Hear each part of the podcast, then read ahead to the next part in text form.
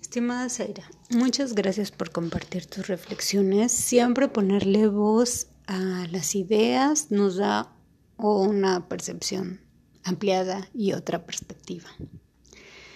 Eh, en tu intervención das un panorama general sobre la diversidad de recursos que existen y las características de estos recursos y además cómo estos recursos han sido utilizados por los docentes en las condiciones actuales.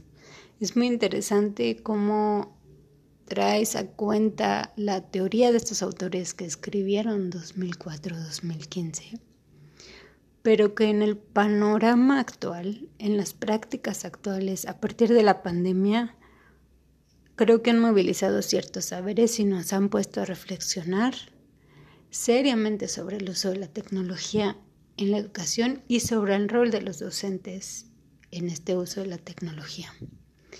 Y para esto quiero traer a cuenta una noción que señalas y que me parece indispensable para entender esas prácticas, que es la noción de mediación. Y entender las TICs como instrumentos mediadores de las relaciones entre los alumnos y los contenidos del aprendizaje.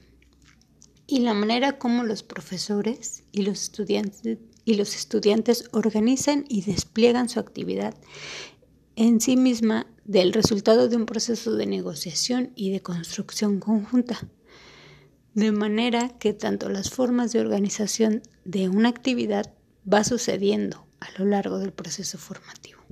Eso lo señala Cole, o sea, es decir, las TICs por sí solas no es que generen procesos formativos, sino son mediadores y será la relación docente-alumno y el uso del el diseño de contenidos y de actividades quienes posibilitan ese proceso formativo.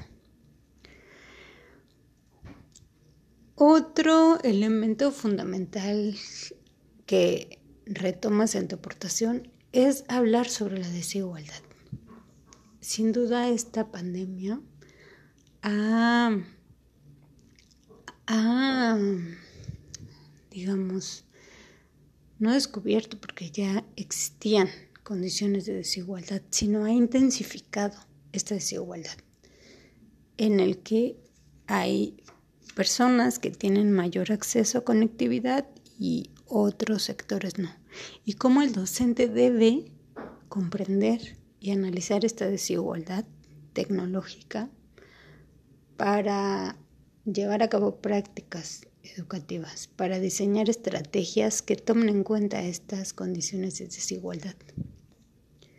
Creo que, que en tus aportaciones tú, tú entiendes muy bien cuál es el rol del docente y cuáles son las competencias que debe desarrollar un docente para generar procesos formativos, para entender la complejidad de la realidad, para trabajar en diversidad de contextos. Creo que desde el curso pasado hasta este has, has llegado a muy buenas reflexiones sobre el papel del docente en la educación y creo que es un buen camino por donde puedes seguir trabajando y reflexionando y llevar a cabo tu rol ya como profesional de la didáctica.